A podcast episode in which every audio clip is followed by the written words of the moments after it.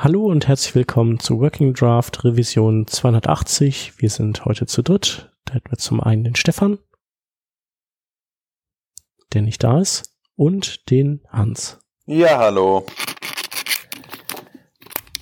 So, mich da ist der Stefan wieder. Okay, sorry. Sicher das, ist, na, ähm, das war jetzt genauso wie zuerst bei dem Brüllen. Ähm, das war ihm, glaube ich, zu laut und deswegen hat sich das Mikro automatisch auf stumm geschaltet. Also ich bin heute mit einem neuen Headset äh, am Start und äh, Da werden irgendwie sich mag die er diese lauten Töne nicht. Ist doch Okay. egal. Jetzt wissen wir auf jeden Fall, was der Grund ist. Die Hörer auch. Genau. Und Und dass wir auch immer brüllen. Dass wir auch immer Ja. brüllen, wissen wir jetzt. Okay. Ja, echt. Na, das ist unglaublich. Ich, ich versuche, mich ruhig zu halten. Auf jeden Sehr Fall Hallo gut. in die Runde. Das war ein Ähm. authentischer Anfang. Ich würde sagen, wir machen einfach weiter, oder? Wir machen weiter, als wenn nichts gewesen wäre. Ja, klar. Und äh, also wir haben natürlich wieder mal keine News. Ähm, ist ja auch nichts passiert in der Webentwicklungswelt. Das ähm, Geile ist, außer letzte Woche wart ihr nicht dabei, sorry, aber wenn wir so anfangen, Ja. können wir auch einfach so weitermachen. Ähm, ich habe äh, äh, letzte Woche hatten wir sogar eine News, ne, mit Angular Echt? 2. Also es ist nur, dass, dass wir da nochmal, Aha, okay, Geil, ne? da muss ich mal reinhören, ja. was das wohl für eine News gewesen sein könnte. Ja, du musst sowieso reinhören. dass die keine Breaking schneiden. Changes mehr machen wollen oder was? Ja, dass Angular 2.0 jetzt draußen ist, ne? Also. Ach so, ach so, ach so. Das, ach ja, okay, das interessiert ja niemanden. Ja, das ist ja so, ähm, News ist es ja dann, wenn wir, also wenn es neu ist und wir aber absolut nichts darüber erzählen können, oder? Ja, Genau. äh, Jan wäre ja fast so ein Kandidat. Ge genau. Das, fast, fast. Also wir können ja doch ein bisschen aber reden. Genau. Äh, und deswegen haben wir den auch nicht in News gepackt, äh, sondern doch in Themen. Und ähm, ja, was ist Jan? Äh, wieder ein Tool mehr in unserer Toolchain möglicherweise. und ähm, ja, aber was ist es eigentlich? Ja, Ähm. also Yarn ist äh, witzigerweise ein neuer Package Manager. Package Manager gab es ja schon einige. Ähm, in dem, oder gibt's immer noch einige, in dem Fall ein Replacement für NPN. Und zwar NPM ist ja der Node Package Manager, also der praktisch ähm, ja in der Frontend-Welt sehr starken Anklang findet, aber halt auch in der Node-Programmierung für alles benutzt wird. Ein Riesending, ähm, was generell ähm, eine große Registry hat, was viele Nutzer hat. Und ähm, Yarn ist jetzt eine Alternative, die unter anderem federführend wohl von Facebook, aber auch von Google und ähm, weiteren Firmen und Individuen in den letzten Monaten entwickelte, äh, entwickeltes Tool, was praktisch ein Replacement dafür ist und was einige Dinge anders macht als äh, NPM. Die Leute von, äh, von Yarn haben sich gedacht, und das wohl hauptsächlich bei äh, Facebook, wie bereits erwähnt, ähm, dass NPM nicht immer das Top, der Top Package Manager ist, ähm, dem wir oft denken, dass er sei. Ähm, das hat sich dann in Problemen äh, wie beispielsweise unterschiedlichen Versionen von verschiedenen Packages auf verschiedenen Computern äh, dargestellt, so dass man gerade bei Facebook äh, mit einer riesen Community an Developern festgestellt hat, dass eigentlich relativ viele Nachteile da sind, dass dadurch, dass ähm, das NPM so arbeitet, wie es arbeitet. Und daraufhin hat man sich dann überlegt, hey, die ganzen Aufsätze, die wir aktuell für NPM bauen und die Workarounds, die wir uns schaffen, damit NPM so funktioniert, wie wir in so einem Riesenkonzern wie Facebook uns das vorstellen, damit es so funktioniert, äh, wie es sein sollte. Warum machen wir nicht eigentlich einen eigenen, eigenes Bild, äh, Entschuldigung, einen eigenen Package Manager, der die NPM Registry nutzt, ähm, aber die das Package Management ein Stückchen ändert und vereinfacht eventuell auch. Das ist Jan. Jetzt Ja, ist es so, Also, Jan ist äh, letzte Woche praktisch rausgekommen. Ähm, es war mal wieder eins dieser Tools. Der Stefan, du hast ja auch einen ganz lustigen Tweet abgesendet, so auf deine, Ja, deinen ja, dazu- weltbekannten Tweet. Genau, genau, man muss dazu wissen, dass ich vor zwei Jahren angefangen habe, ein Buch über Tooling zu schreiben, äh, unter anderem auch über Package Manager. Und da steht halt jetzt ganz groß Bauer auf der Titelseite.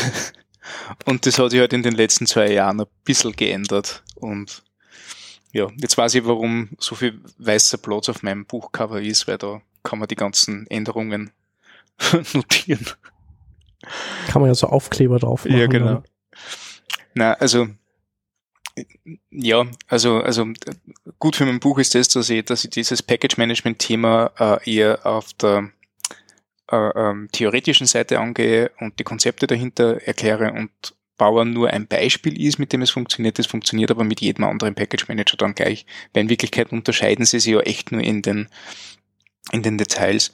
Äh, und ähm, e-, ebenso Jan nicht. Also Jan erfindet das Radio jetzt nicht neu, sondern die haben ja ähm, ein gezieltes Feature von NPM, das ihnen zu unzulänglich war, einfach auf, ich sage mal, ähm, nach ihrer Vorstellung adaptiert und robuster gemacht. Das ist dieses Shrink-Wrap-Feature. Also mit Shrink-Wrap, also das, das ursprüngliche Problem, warum Jana eigentlich existiert, ist, dass das NPM ähm, grundsätzlich Versionierung von Dependencies so angeht, dass sie noch Semantic Versioning arbeiten. Semantic Versioning bedeutet, ähm, du hast diese Versionsnummern mit diesem äh, äh, Major Minor Build ähm, oder, oder das letzte heißt nicht Bild, sondern, sondern Bugfix, je nachdem, äh, in, welcher, in, welcher, in welchem Tutorial du nachschaust. Ähm, und die letzte Nummer bedeutet, dass du ohne Bedenken einfach drüber installieren kannst. Da wird meistens ein Bug gefixt, aber die API bleibt gleich und der Feature-Umfang bleibt gleich. Ähm, wenn die, die zweite Stelle von hinten geändert wird, ähm, dann bedeutet das, dass du neue Features dazu bekommst. Das heißt, die API ist nicht gleich, aber die bestehende API funktioniert immer nur so, wie es du gewohnt bist. Und wenn du die, die erste Nummer äh, oder die letzte, je nachdem, für welche Richtung das du das lässt, also die erste von vorne, die letzte von hinten, ähm, änderst, äh, dann sind das Breaking Changes und du kannst davon ausgehen, dass nichts mehr so funktioniert, wie es das du gewohnt warst. Äh, und NPM äh, findet das gut, es finden einige andere gut, äh, und sagen, okay, passt, in unserem, in unserem Dependency-Installationsvorgang berücksichtigen wir diese äh, Nomenklatur beziehungsweise Schreibweise, wie wir Dependencies ähm, festhalten.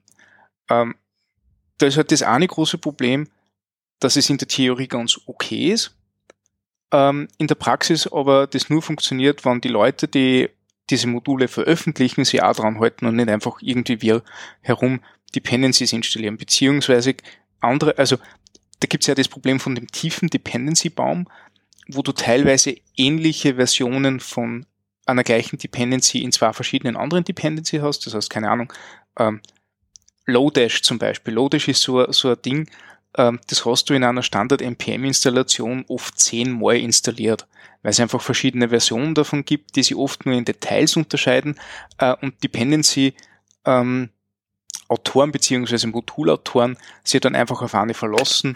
Äh, die lassen es dann fix drinnen äh, und ähm, NPM muss das rauszüfteln, welche dann wirklich tatsächlich gilt für das, was du dann verwendest, beziehungsweise lassen sie das in den Dependencies nachher, ähm, die Dependencies nachher das unterscheiden. Aber das ist auch so ein nettes Ding, was Jan zum Beispiel recht gut kann. Jan kann herausfinden, wie viele verschiedene Versionen von einer Dependency deine Dependencies installiert haben. Ähm, und wo das überall nötig ist. Ähm, NPM bietet dann so, eine, so eine Möglichkeit an, das Ganze zu, äh, sagen wir so diese ganze Versionschaos ein bisschen, ein bisschen zu, ähm, zu lösen, indem sie dieses Shrink Wrap oder Shrink Pack, Shrink, ich, verwechsel das immer, äh, Feature aktivieren, mit dem du sagen kannst, so, äh, ich habe jetzt diese eine Version installiert und genau diese eine Version schreibst du mir jetzt in die Package.json und ich möchte, dass jedes Mal, wenn ich meine Dependency installiere, immer diese Version meiner Dependency installiert wird. Ähm, weil ansonsten sagt npm, ja, okay, ich habe jetzt die Version 1.01 äh, installiert, äh, das erste Mal, beim zweiten Mal installieren wir dann bitte die Version 1.02 oder 1.03, weil laut diesem Semantic Versioning muss das ja funktionieren. Weil sich ja nichts an der API ändert, sondern nur was an diesem Bugfixing dahinter. Und da ist ja besser, wenn man was Höheres kriegt, weil das bedeutet mehr Bugfixes.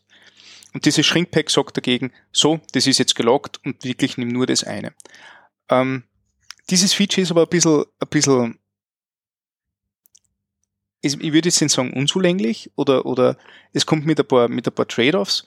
Äh, einer dieser Trade-offs ist, dass du halt diesen Dependency-Baum, der nachher aufgebaut wird, NPM irrsinnig lang braucht und irrsinnig intensiv dran arbeiten muss, dass diesen aufbaut, weil natürlich Node.js-Welt, du hast viele kleine Dependencies, äh, ähm, LeftPad zum Beispiel, nicht? das ist ein Zehnseiler, ähm, den, der ist wahrscheinlich auch 20 Mal installiert in so einer Standard-Node-Installation. Ähm, und nicht nur, dass ich jetzt noch Semantic Version injecten muss, ich muss jetzt wirklich jede einzelne Dependency installieren und jede einzelne Dependency oft öfter installieren. Ähm, und Jan umgeht das Ding, indem sagt, so passt, anstatt dass ich jetzt wirklich auf diesen gesamten Dependency-Baum bis ganz nach unten äh, zugreife und schaue, ähm, ob ich wirklich Depend alle Dependencies installieren muss und nicht, oder, oder nur diese eine verwenden kann, ähm, kümmere ich mich nur um den aktuellen Entwicklungsstatus, den ich habe. Sprich, ähm, das Modul, das ich zu dem Zeitpunkt installiert habe, das kriegt von mir eine Checksumme. Und beim nächsten Installieren stelle ich sicher, dass genau das Modul mit der gleichen Checksumme wieder installiert wird. Ich gehe gar nicht ganz tief in den Dependency-Baum runter, sondern ich sage einfach so, äh, zu dem Zeitpunkt war das so und das, was zu dem Zeitpunkt war, möchte ich wiederherstellen. Und so ist das Ding natürlich um einige schneller, weil es eben nicht rekursiv den ganzen Baum runter muss, sondern das alles relativ, ähm, relativ flach auf einer Ebene verwaltet. Und das ist eigentlich dieser große Clou. Deswegen ist das Ding einmal schneller, weil es eben nicht so tief, tief checken muss. Äh, und deswegen löst es einige Probleme, die eigentlich dieses NPM Shrink Pack Feature lösen würde, ähm, auf einer Entwicklerebene. Das heißt, das ist jetzt nur dazu da, während du eine Applikation entwickelst, wenn du selbst eine Dependency entwickelst, dann pfeift Jan drauf. Also in deinen Node-Modulen, die du selber entwickelst, äh, wird immer das installiert, was, was laut Samware in der Package-JSON stattfindet. Auf der Applikationsebene nicht. War das ungefähr jetzt verständlich? Die haben jetzt ziemlich fusselig geredet. Ja. ähm, ja, du, du kannst dich halt darauf verlassen, dass äh, wenn du einmal das äh, installiert hast bei dir, dann kommt ja so eine yarn.log-File, da steht quasi genau, genau. drin, äh, auf welche Versionen das eingefroren wird alles und dann packst du die mit ins Repository und andere, die das auschecken, die und dann auch yarn installieren, die bekommen exakt genau diese gleiche äh, diese gleichen Versionen der dieser Pakete installiert und deswegen gibt es dann nicht so ein, die, nicht mehr diese Szenarien so äh, hier geht nicht bei mir und beim anderen so bei mir aber schon. Genau. Ne? Also ich finde äh, das dann, unglaublich ja. praktisch, weil man ja, also weil auch andere Package Manager das ja schon nutzen. Also zum Beispiel Composer bei PHP gibt's ja auch den Composer mhm. Logfile, wo genau das passiert. Ähm, und den kannst du halt mit einchecken. Ähm, früher habe ich mich oft gefragt, so warum sollte ich das machen? Warum sollte ich einen Logfile? Der ändert sich ja ständig. Aber gerade das ist es ja, dass du eigentlich nicht unbedingt ständig eine Änderung brauchst, außer du willst sie wirklich und dann ist sie aber auch offiziell drin sozusagen. Und dann kriegt sie jeder und vor allem das Wichtige meiner Meinung nach, dann kriegt sie auch das Build-Tool ähm, oder beziehungsweise die automatisierte Toolchain, egal welches, äh, mhm. Ähm, welches Tool da gerade angreift. Weil das habe ich früher öfter mal erlebt, dass man dann, dass ich irgendwie was installiert hatte und dann werden halt äh, Komponenten aus meinem lokalen Cache geladen und dann wird irgendwie was bei einem anderen auf einem lokalen Cache äh, auf dessen äh, Computer geladen und dann geht's aber irgendwie an ein anderes, äh, äh, an ein anderes äh, Bildsystem und äh, oder an irgendeinen Server oder so. Und da läuft dann auf einmal npm install nochmal und dann sind da wieder andere Versionen. Und dann musste man immer den Cache deaktivieren und so weiter und so fort. Und das war relativ aufwendig fand ich für eigentlich sowas was eigentlich relativ klar sein sollte was da passiert hm. Ja, also uns hat das auch regelmäßig getroffen, vor allem mit, mit Ruby Dependencies, wo das ganze Gem-Chaos ja ähnlich ist, nicht? Also, hm. wo wo du weißt, du hast die gleiche Version von Jekyll installiert, aber irgendeine Jekyll Dependency hat sich aktualisiert und braucht jetzt beim Bauen deiner Dateien auf einmal dreimal so lang, weil irgendein Grund. Also, kannst nicht einmal nachvollziehen. Und das gleiche gibt's bei Node.js genauso. Ne? Ähm, ja, von dem her finde ich das auch recht, recht, recht lässig eigentlich. Also dieses Logfile löst dieses Problem auf einer Ebene, die, ähm, die handelbar ist, sage ich einmal. Also ich, ich glaube, also sie, sie lassen wie gesagt, bewusst diese, diese Dependencies deiner Dependencies aus. Äh, sie machen vielleicht äh, einen Verweis in dem Logfile äh, ähm, auf die Version, die dann runtergeladen wird. Ähm, aber, aber sie machen nicht dieses, dieses Deep Checking, wie es NPM macht. Aber wenn du eine Applikation entwickelst, brauchst du das auch nicht. Also da reicht es, wenn du einfach nur den Stand, den du gehabt hast, wiederherstellen kannst. Habt ihr denn schon mal ja, rumgespielt mit äh, Jan jetzt? Mhm. Also ich habe äh, am Wochenende ein bisschen, ein bisschen herumexperimentiert, vor allem ein paar so Features auch mir, mir angeschaut, die, die jetzt vor einem, einem regulären Jahren Install oder, oder Jan und Jan Add oder wie das Ganze heißt, ähm, abweicht, weil das ist ja easy, ne? Also Jan Add Dependency, dann und Jan nochmal eintippen, dann installierst du das Ganze. Ähm, was ich auch cool finde, ist, dass halt so, so Convenience-Features dort haben, dass dieses, also dass Dependencies immer in das, in das Package-JSON geschrieben werden, dass du gar nicht eine Dependency installieren kannst, ohne dass das du in die Package-JSON schreibst. Das finde ich sehr witzig. Das ist auch super sinnvoll ja, eigentlich, oder? Sehr. Also, total. Weil, äh, was für ein Szenario gibt's eigentlich, außer wenn du was global installierst? Ja, genau. Aber also ja, zum Ausprobieren. mhm, stimmt. Ähm, zwei Sachen haben wir dann angeschaut. Das eine war ja, Sie sagen ja auch, ähm, Jan ist auch ein Drop-in-Replacement für, für Bauer. Also sagen wir so, so, so offen wie NPM drauf reagiert hat, dass jetzt Jan existiert, so, so kurz angebunden war Bauer, wie Sie erfahren haben, dass das Jan existiert, weil, ähm, also Bauer ist ja nur ein Package Manager, der eigentlich von, von GitHub runtersaugt, ne? Ähm, und mit Jan muss man sich jetzt echt schon überlegen, ob, ob man Bauer wirklich nur braucht. Weil. Aber äh, die hatten noch einen Blogpost, das las sich doch eigentlich ganz, ganz okay, oder? Ja, also okay, nicht? Also sie sind, sie sind ähnlich, ähnlich offen gehalten wie, wie, wie No, äh, wie NPM. Ähm, wie, wie gesagt, mir kommt der Blogpost eher so vor wie, okay, wir müssen den jetzt veröffentlichen. Mhm. Äh, und, und gehen wir lieber nicht ganz so auf Details. Das Einzige, was noch erwähnt haben, ist, dass No Troubles gibt mit Bauer, das stimmt. Ähm, Im Moment ist äh, Jan entweder oder. Also entweder du installierst die, die Dependencies von einer Package-JSON oder du installierst die Dependencies von einer Bauer-JSON. Und wie kommt das? Ich dachte, der kann beides und installiert das dann jeweils in Bauer Components und in die Node Modules. Also, also offizielle Aussage ist, sie haben noch nicht ganz rausgefunden, wie sie jetzt diese, ähm, wie die zwei Sachen jetzt im, im Jahrenkosmos nebeneinander leben sollen. Das war die Theorie, dass das so ist, aber in Wirklichkeit ist so, findet der Package-JSON, installiert er Node-Modules, äh, findet er Bower-JSON, installiert er äh, Bower-Dependencies in dieser Reihenfolge. Das heißt, wenn er Package-JSON findet, ignoriert er die Power-JSON. Okay. Ähm, was auch noch dabei ist, was auch nicht ganz so cool ist, ist, wenn du ähm, nur ein Power-JSON hast, dann löscht er deine Node-Modules, wenn du jetzt die Power-Components installierst. Das ist auch hm. noch so ein Bug, den ich nicht ganz nachvollziehen kann. Und umgekehrt, wenn du jetzt ein Package-JSON hast und du hast Power Components installiert, dann löscht er deine Power Components. Also das ist nur ein bisschen schräg, und funktioniert noch nicht ganz so. Also es ist wirklich im Moment so ein Entweder-Oder ähm, Einsatz, den es dort mhm. gibt. Äh, und das finden sie halt jetzt gerade noch raus. Ähm, dafür, was cool ist, ist, dass das Jan unabhängig von dem, ob du jetzt Bohr verwendest oder NPM verwendest, Jan an, an echten flachen Dependency Tree für ähm, Node-Modules erzeugen kann. Also der große Unterschied zwischen Bow und NPM ist ja, dass ähm, NPM ein, ein Nested Dependency Tree hat, also ähm, es ist möglich, dass verschiedene Versionen des gleichen Moduls äh, existieren, indem sie Dependencies von deinen Dependencies sind. Äh, und das kann Node äh, bzw. NPM sehr gut handeln.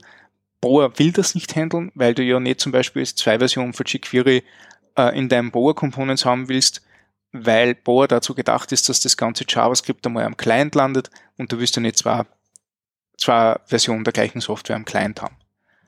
Ja. Ähm, und mit Jahren ist es zum ersten Mal möglich, dass du Node-Modules genauso installierst. Da gibt's dieses minus minus flat äh, äh, Installationsparameter-Ding, das hängst du dran. Äh, und dann kriegst du genauso wie bei Bauer, äh, wie es du bei Bauer gewohnt bist, die Möglichkeit, dass wenn es einen Versionskonflikt gibt, du dich für eine Version entscheidest. Und dann installiert er nur die und dann leitet er sämtliche Sachen in deinem Dependency-Baum im Logfile auf diese eine Version weiter. Und wenn du das einmal machst mit irgendeinem rudimentären Programm, dann merkst du erst, wie, wie wirr und konfus eigentlich so ein Node-Modules-Dependency-Baum ist. Weil, also, ich, ich habe jetzt so ein kleines Mini-Gal-Projekt hergenommen aus meinem Buch. Da ist jetzt nicht großartig was dabei, das sind vier, fünf Gal-Plugins nicht.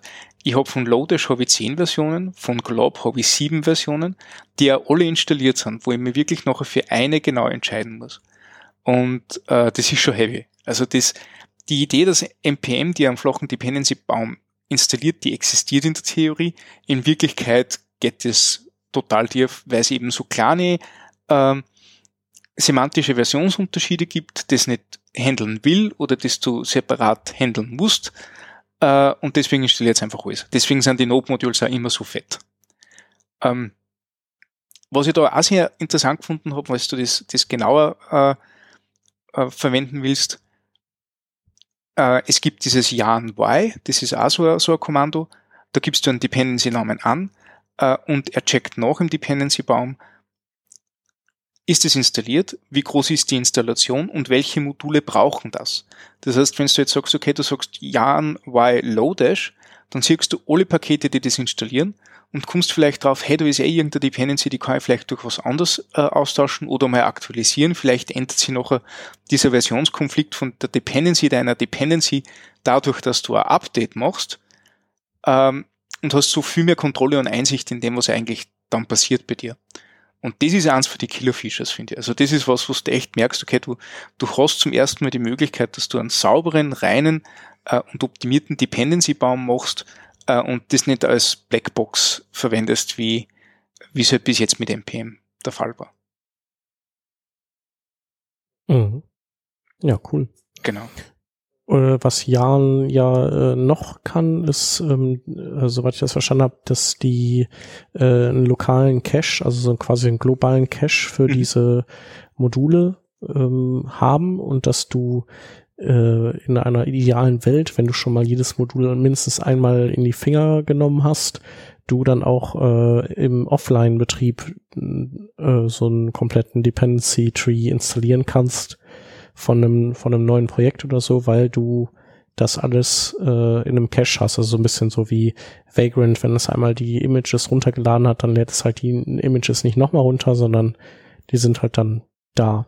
Genau. Also der Cache ist Und halt dann soll es sehr schnell gehen. Ja, der, der Cache ist viel gnädiger durch, alleine halt, wie gesagt, durch diese, ähm, durch diese Grundidee, dass einfach dieses Logfile sowieso einmal fixiert, welche Dependencies da sein müssen. Das heißt, du musst dann nicht ständig diese äh, Dependency Checks machen mit, ähm, mit dem Server beziehungsweise ja. nicht ständig mit irgendeinem Registry überprüfen, ob es nicht vielleicht doch ein Update gibt, weil du sagst, okay, das ist die Version, die ich haben will, die ist jetzt fix und die bleibt so.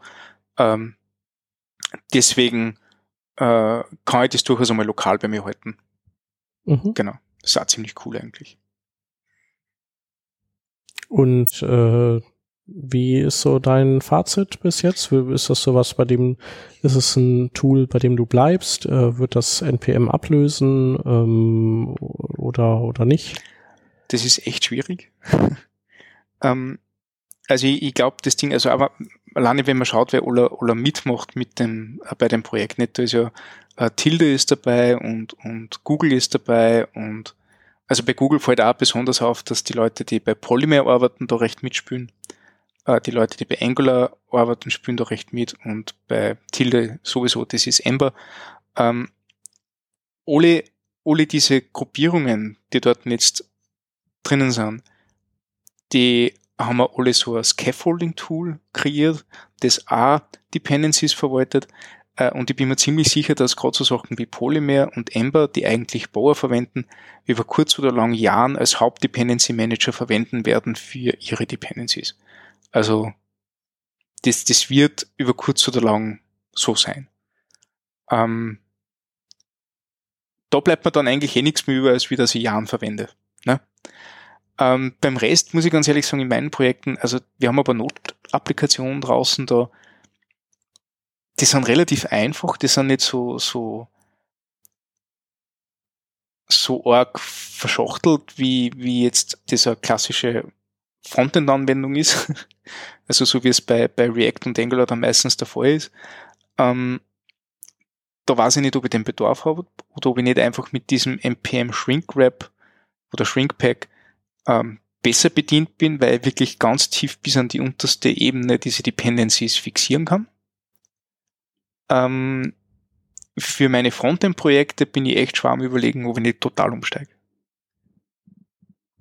Also da werde ich vermutlich über kurz oder lang Jahren verwenden, einfach weil die ganzen Benefits, die dort sind, genau da schlagend werden. Wenn du irgendeine kleinseitige Applikation schreibst, die äh, NPM äh, Packages verwendet. Genau.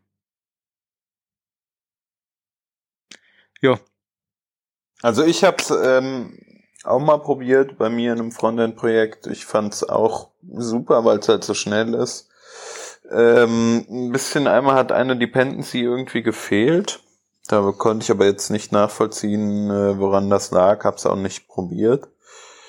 Ich bin auf jeden Fall mal gespannt, was ähm, was da draus wird, auch ob sich das jetzt langfristig hält, ob das dann groß wird und ob es dann wirklich auch eine gesunde Konkurrenz gibt, was ich auf jeden Fall nicht schlecht finde, ähm, weil man das dann doch wieder bei verschiedenen Projekten sieht, dass die Konkurrenz halt einfach das Geschäft belebt. Ne? Also das finde ich sieht man bei Angular 2 und React, dieses so gegenseitig so ein bisschen äh, Tipps geben in Anführungsstrichen äh, und das finde ich cool. Also auch wenn die Ideen natürlich dann irgendwo jetzt alle nicht neu sind, die dann da entstehen wahrscheinlich.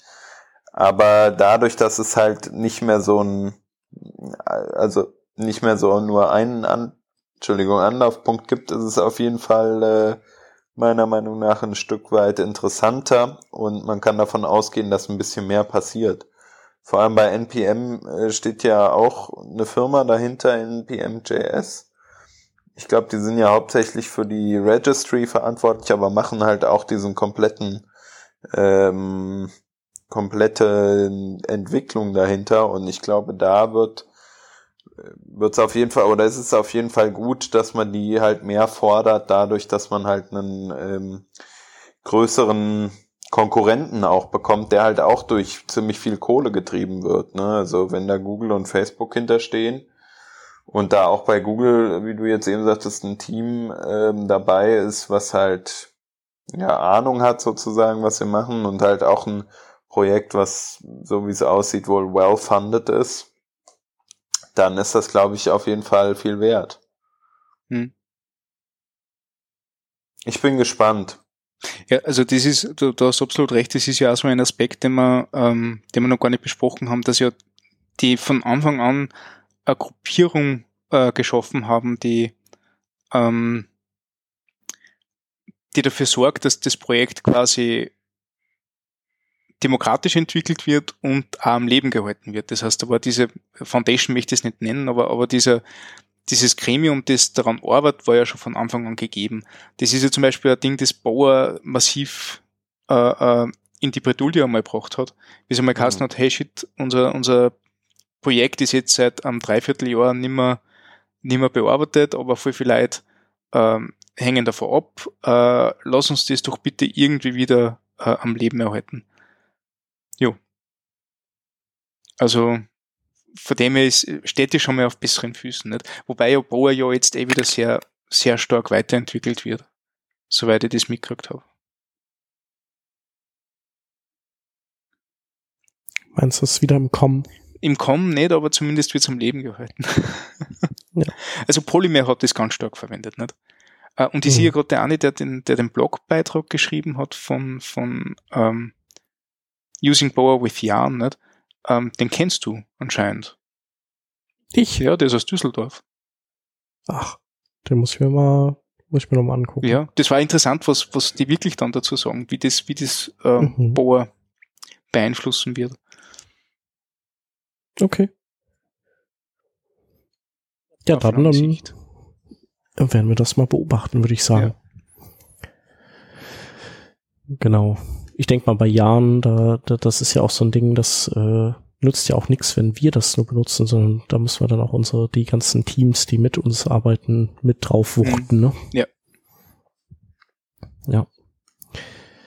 Ähm, wir könnten ja mal gucken, ob wir zum zweiten Thema übergehen, das wir für heute haben, Mhm. falls ihr Lust habt. Und zwar äh, geht's da um, also du hast einen Link rausgesucht zu, zu dem Themenkomplex ähm, CSS-Modulen letztendlich. Ja, genau, oder, genau. Also, ja, äh, Inline-Styles oder wie auch immer man das nennen möchte. Hast du jetzt Inline-Styles gesagt? Ich habe Inline-Styles Ah. gesagt, ja.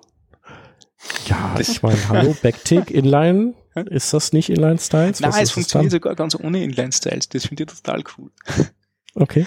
Ähm, also wir reden von Styled Components. Mhm. Ähm, das ist so, ein- so ein neues Projekt vom, vom Stolbermax, der eh dieses React Boilerplate äh, äh, entwickelt und bei uns schon in der Sendung war. Und von dem Glenn Mad Madden, glaubt, das spricht man so aus, Mhm. der, der diese CSS-Modules entwickelt hat. Nicht? Ähm, und das Ding zielt eigentlich darauf ab, dass man äh, unproblematisch und angenehm Styles in seinen React-Komponenten schreiben kann äh, und der Output quasi das Optimum ist, was du erwartest, so eben diese CSS-Module, aber ohne, dass du die Finger schmutzig machst. Und äh, soweit ich das von dir jetzt mitbekommen habe, ist ja, ähm, macht man sich ja generell nicht die Finger schmutzig, wenn man CSS-Module verwendet. Und im Kontext mit React soll das quasi dann nur einfacher werden. Und ich habe das eigentlich recht nett gefunden, weil, weil die Art, wie man schreibt, finde ich gut, den Output finde ich gut. Äh, und ich verwende React nicht oft, aber das ist eine von die ganz wenigen Lösungen, wie man, wie man denkt, dass dieses äh, CSS in JavaScript tatsächlich gut funktionieren kann. Ja, und das ist eigentlich, glaube ich, alles, was ich dazu sagen kann. Ja. Also, ähm, aber kurz nochmal zu den Inline-Styles. Ich meine, ich glaube, es geht ja gar nicht um Inline im HTML dann, sondern Inline im Sinne von, dass du das in deinem JavaScript mit drin hast, oder? Ist das nicht das Inline darauf Also ich habe bezogen? eigentlich das Inline gemeint, dass das Inline tatsächlich äh, im Style-Attribut, im geschriebenen äh, Okay. äh, Markup ist. Äh, in, in, in dem Fall hast du recht. Also in, in dem Fall, wenn Inline bedeutet, dass du das in deinem JavaScript schreibst, dann heißt das Inline. Ich habe da immer Mhm. das andere gemeint, aber jo. Genau, aber ich glaube, so im Kontext von React ist damit eigentlich doch nicht, äh, ist damit doch immer quasi CSS in, in JavaScript eingebettet gemeint, oder? Oder weiß ich nicht, vielleicht bin ich da auch falsch gewickelt. Also ich immer aber ich kann auf jeden Fall sagen, dass ich das äh, cool finde. okay. Äh, also, ähm, also ich bin zwar auch so, äh, es gibt, es ist so wie bei Angular, ne? Wenn du da überall die ng-Attribute verteilst, dann äh, ist das sowas, da muss man mal kurz so sich das angucken und sein, sich überwinden. Ähm, aber äh, diese ganze Idee, die dahinter steckt, ist halt total toll. Also von den CSS-Modulen jetzt in dem Fall. Ähm, weil das ganze CSS-Schreiben wieder so, es wird halt so einfach. Und das gefällt vielleicht auch nicht jedem, weil, weil man sich ja abgrenzt von anderen durch die Fähigkeit, ganz tolles BAM oder sowas zu schreiben. Ähm, wo, und, und irgendwelche Namespaces zu verwenden, um, um ja nicht irgendwelche Sachen in was anderes reinleaken zu lassen und so. Also dieses berühmte Bild mit dem Typen, der da an den, an den äh, ähm, Jalousien zieht und so. Also das, hat- das hat man halt alles mit diesen CSS-Modulen gar nicht. Und da, da kann man theoretisch sogar, auch wenn es jetzt irgendwie äh, doof klingt, aber äh, man könnte so ein Äffchen da dran setzen und das könnte äh, CSS schreiben und das würde prima funktionieren und äh, sich nicht in die Quere kommen mit was anderem. Und ähm, das ist ja eigentlich ein sehr, sehr, sehr, sehr wünschenswerter äh, Zustand. Ja. Also, weil man einfach diese ganze Problematik und auch diese ganzen, die Arbeit, die, die sozusagen seine ähm, Teamkollegen da vielleicht zu, zu schulen, drüber zu schauen, ähm, all sowas, das, das entfällt halt. Man kann, da, da ist einfach so, CSS ist kein problematisches äh, Themenfeld mehr auf einmal. Ja. Und das finde ich schon super. Man kann halt einfach ganz viel Know-how, was man, womit man sich jahrelang beschäftigt hat, also wenn man so ein CSS-Jünger ist und äh, wirklich da sich reingekniet hat und äh, alles verstanden hat und Bücher verschlungen hat, man kann das halt alles in, ins Klo kippen und wegspülen. das ist halt frustrierend.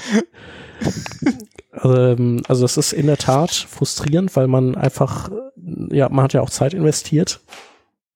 Aber ähm, ja, die, warum soll man so eine Technologie nicht nutzen, wenn sie da ist? Und wenn man sowieso alles verjavascriptet, äh, dann ist das in Ordnung, das auch hier zu tun. Ähm, und äh, jetzt äh, erwarte ich, dass ganz viele Progressive Enhancement Menschen uns äh, die Tür mit Gewalt einrennen und Kommentare schreiben. Ja, aber dieses ursprüngliche CSS Modules Projekt funktioniert ja wunderbar ohne, ohne JavaScript. Nicht? Das ist ja ein reiner Build-Step, den du verwendest. Und da kann man halt wirklich sagen, okay, stimmt. wenn du, wenn du eh schon einen Bildstep in deinem Projekt hast, und das hat ja eh mittlerweile fast jeder, ne? also eben die wenigsten Sachen, mhm. die, die ohne Bilder auskommen. Äh, warum nicht? Warum, warum dann nicht verwenden? Wenn du überall einen Autopräfixe dazu knallen kannst ja. äh, und, und SES verwendest, warum nicht dann gleich CSS-Modules verwenden? Äh, und äh, deine Styles. Um mal kurz das noch zu erklären, äh, was der Bildschritt äh, da macht, der, der nimmt halt einfach das CSS und äh, generiert so ähm, eindeutige äh, ich sag mal so Hashes und genau, Prefixes genau, genau. und nimmt einem damit die die Arbeit ab, die man genau. händisch hätte ähm, BAM oder sowas zu schreiben. Ne? Ganz genau, das merkt man. Uh, und, und mehr ist, also ich meine, es gibt, es gibt noch ein bisschen mehr. Es, äh, es geht ja davon aus, dass du, also sie reden immer von Global und Local Scope, obwohl das ja eigentlich in CSS nicht existiert. Ähm, aber ähm, sie, sie, sie haben so Modifier-Keywörter, die dir erlauben, dass du gewisse, gewisse Teile dann ausnimmst von deiner Selektorregel. Ähm, da müsste ich aber jetzt da noch schauen, wie das dann funktioniert, muss ich ganz ehrlich sagen. Also das Coole, was ich bei sowas halt auch äh, finde, ist bei diesen Scoped-Geschichten, dass du halt dann auch nochmal optimieren kannst. Ne? Also ich habe mich früher immer gefragt, wie kann ich es eigentlich hinbekommen, dass beispielsweise meine Klassennamen mh, hm, einfach nur ein Charakter haben.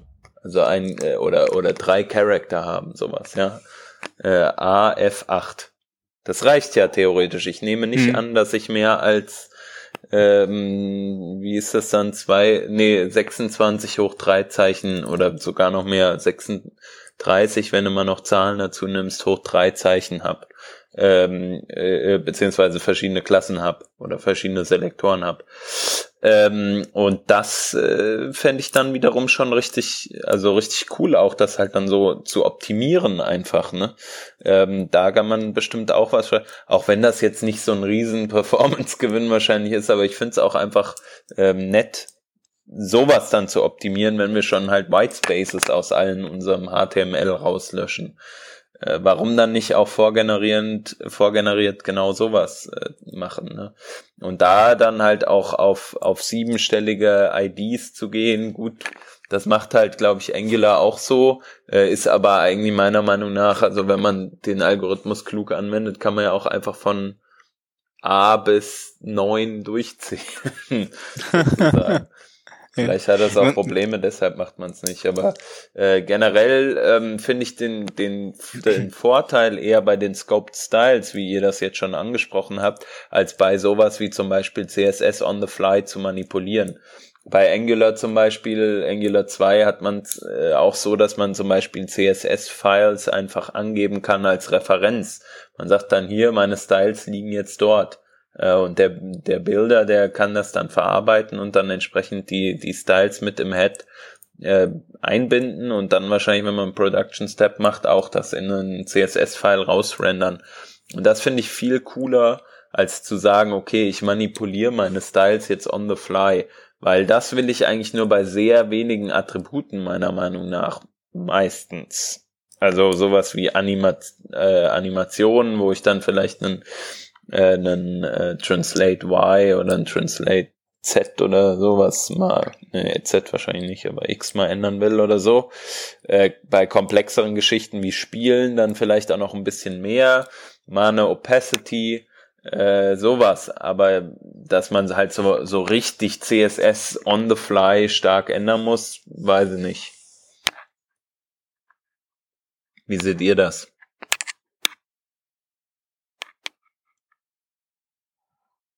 Ähm, Ja, ich hab da nichts dazu zu sagen, glaube ich. ja. Nein, also ich, ich gebe ich geb dir da eigentlich recht. Ne?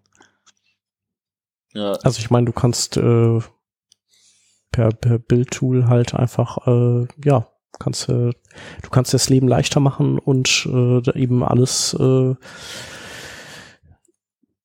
alles dir abnehmen lassen, wo wo du sonst halt äh, einfach äh, viel Arbeit hättest Mhm. selber mit. Also feuerfrei. Hm. Gut, wir hatten ja auch schon mal eine Sondersendung zum Thema gemacht. Echt? Mhm. Ich glaube schon. Zum CSS-Modules-Thema, ne? Genau, richtig. Aber wie war denn das? War das nicht äh, Stefan, der irgendwie äh, einen Hass hatte damals? Nein, ich habe auf, auf CSS-Modules habe ich glaube ich nicht so den Hass gehabt. Äh, ich, ich bin dieses, also dieses tatsächliche Inline-Styling finde ich furchtbar. Also da gibt's ja diese, das, Okay. das wird ja noch immer für, einigen, für einigen recht, ähm, also Hass habe ich sowieso kann, weil ich bin ja mittlerweile 34 und entsprechend gesetzt. Ähm, aber ähm, das, ähm, das Problem, was ich bei diesen Inline-Styles immer gehabt habe, und das ist ja das, was mir ein wenig, ein wenig so, äh, so, man sagt kniefit bei uns, nicht? Ähm, das ist, dass sie, dass sie so Dinge wie Media Queries und so weiter bislang ähm, ins JavaScript geladen haben. Das heißt, anstatt dass du ähm, oder, oder Havas und so weiter, Mhm. du hast halt deine Inline-Styles gemacht und mit React hast du halt auf Ja. irgendwelche Eventlisten gehorcht, wie, wie Resize oder, oder, ähm, oder äh, Dieses Mouse over oder und das out, war, ne? genau, und hast du die Style-Änderungen auf dieser Ebene gemacht.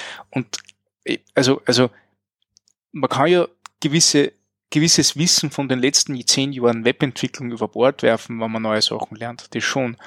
Ähm, aber, aber Dinge, wo man genau weiß, dass das eine blöde Idee ist, weil du das auf einen Kontext legst, der einfach so weit entfernt ist von dem, wo die Action passiert. Also, das hat mir immer ein wenig gefuchst. Da hab ich mir gedacht, okay, das, das braucht's jetzt nicht wirklich. Äh, und CSS-Modules ist ja eigentlich eine clevere Idee, weil das Einzige, was sie machen, ist, dass, ist, dass sie sagen, äh, hey, wir schauen, dass wir die ganzen Features ins tatsächliche CSS bekommen. Äh, und ähm, du kannst das trotzdem so cool in, in React und in anderen JavaScript-Applikationen verwenden. Von dem her finde ich die Idee ja cool. Und dieses ähm, Style Components, ähm, das, das quasi ähm, jetzt rausgekommen ist, tragt das Ding nur eine Ebene weiter, weil du halt sagst, also, also das generiert auch so ein Style-Sheet, das nachher ähm, tatsächliche Klassen hat mit diesen Hash-Werten und so weiter, sehr komprimiert, sehr, sehr optimiert auch. Aber du kannst Media-Queries verwenden, du kannst Pseudo-Elemente verwenden, du kannst Pseudo-Klassen verwenden. Ähm, ideal eigentlich, nicht? Und, und hast trotzdem dort, wo du, wo es passiert, dein CSS geschrieben. Und du kannst, was auch sehr clever gemacht haben, was ich auch großartig finde, sie verwenden zum Beispiel ES6 Template Literals, damit du das Ganze äh, aktivierst. Das heißt nicht irgendwie eine eigene, eigene Sprache hinzuerfunden oder so, sondern hey, haus in, einen, in einen Template-String, verwende dort deine Properties, wie es du für ES6 gewohnt bist, äh, und wir machen den Rest für die. Und das finde ich halt so clever. Und Mhm. ähm, drum, drum gefällt mir das. Also du kannst jetzt so, eine- so eine, eine Komponente mit einer Klasse in Windeseile eigentlich, eigentlich bauen dort. Und das finde ich ganz okay. Mhm. Ähm, ich meine, die Idee ist ja nicht neu, nicht? Also dieses, dieses Hash generieren und so weiter, das gibt's ja schon seit sechs oder sieben Jahren.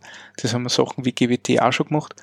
Ähm, es kommt immer drauf, wie, wie, wie einfach, dass man es nachher anwenden kann. Und, und äh, ich habe immer Probleme gehabt, also ich habe mit Java sowieso immer Probleme gehabt, aber ähm, ich habe halt dann auch Probleme gehabt, dass ich das ganze, die ganze Toolchain sauber für mich aufsetzen kann. Und das schaut halt nach Pipifax aus. Also das schaut halt wirklich so aus, dass du es einfach installierst und das geht. Und das finde ich halt Mhm. schon nett. Ja. Ja, cool.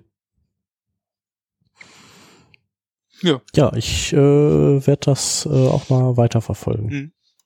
in meinen nächsten Projekten. Ich denke auch, dass wir jetzt ja da auch gerade dran. Entschuldigung, dass wir da Sorry. auf jeden Fall in der nächsten Zeit nochmal mit äh, zu tun haben werden und bestimmt auch noch die eine oder andere Sendung mal machen werden, weil ich glaube, das kommt immer mehr. dass, äh, dass man sowas verwendet. Gerade auch, weil es dieses alles aus einer Hand ist. Ne? Man muss sich nicht mehr so viele Gedanken machen und wenn man eh eine Applikation schreibt, dann will man auch gar nicht mehr jetzt noch zwischen JavaScript und CSS da hin und her wechseln und weil HTML hast du ja eh schon drin. Ähm, hm. und also es ist interessant auf jeden Fall. Ja, definitiv. Mhm. Ähm, apropos CSS und ähm, äh, sollen wir vielleicht hier unsere Links machen? Auf jeden jo. Fall. Ähm, du, Stefan, hast einen Artikel von dem Hugo Giraudel oder der hat ihn, hat ihn getweetet oder so. Ja, genau. Also er, er hat mir, glaube ich, äh, selber nicht geschrieben, er hat nur bei ihm gepostet.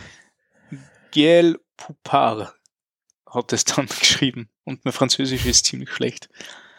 Ähm, er hat einen, einen, einen kleinen Artikel veröffentlicht, das ist im Grunde nicht mehr als wie, wie ein kleiner Tipp, der diese Screenreader-Only-Klassen in CSS, die man ja kennt, wo du, wo du Text äh, visuell unsichtbar machst, aber für Screenreader verfügbar machst. Ähm, diese hat er aktualisiert mit neuen oder aktualisierten CSS äh, ähm, Regeln, weil ja zum Beispiel dieses Clip Property ja deprecated ist und man Clip Path verwenden soll äh, und hat das auch noch erweitert um andere Properties, die wichtig sind für, ähm, für Screenreader, damit es auch entsprechend gut gelesen wird, vorgelesen wird, beziehungsweise interpretiert wird. Ähm, und ist sozusagen mit dieser ultimativen Screenreader ähm, Only Regel daherkommen. Das kann man sich auf jeden Fall anschauen, das ist sehr clever äh, und, und löst ein paar Probleme, an die man vielleicht nicht gedacht hat dabei. Ähm, genau. Und in Standard CSS äh, einfügen, bitte. Mhm. Und dann hattest du noch einen Artikel äh, rausgesucht, wo die Slack-Leute über PHP schreiben und eine Lanze für PHP brechen. Genau. Äh, ähm, ja. Das ist so also vom, vom Slack-Team so ein Artikel, warum PHP doch geil ist. Ähm, natürlich hat PHP so seine, seine Problemchen. Äh, sie sagen aber, man kann Rieseninfrastrukturen stemmen, wie die von Wikipedia, Facebook, Slack etc. nicht. Ähm, und gehen auch darauf ein, welche Sachen PHP grundsätzlich gut macht, weil die übersieht man hier und da recht gern. Ähm, eben auch dieses per Request basierte Abarbeiten, auch wenn du da immer den gesamten Stack durchgehst, aber das ist eigentlich ganz cool fürs Web. Äh, beziehungsweise gehen sie sehr stark darauf ein, wie man die paar Unzulänglichkeiten, die es gibt mit dieser äh, Hip-Hop-VM und, und dieser Hack-Spracherweiterung eigentlich recht gut löst, weil das verwenden sie auch bei Slack. Und das habe ich recht interessant gefunden, weil also PHP bin ich jetzt schon Jahre weg und schreibe nicht mehr und mache nicht mehr, aber das war halt doch interessant genug, dass man, dass ich wieder mal einen Blick drauf geworfen habe. Ja. Und damit wären wir durch für diese Woche. Ein wunderschöner äh, im Resttag, wann immer ihr diesen Podcast auch hört. Genau. Und dann hören wir uns nächste genau. Woche wieder. So sieht's aus. Bis dahin. Bis vielen dahin. Dank fürs Zuhören. Ciao. Tschüss. Ciao.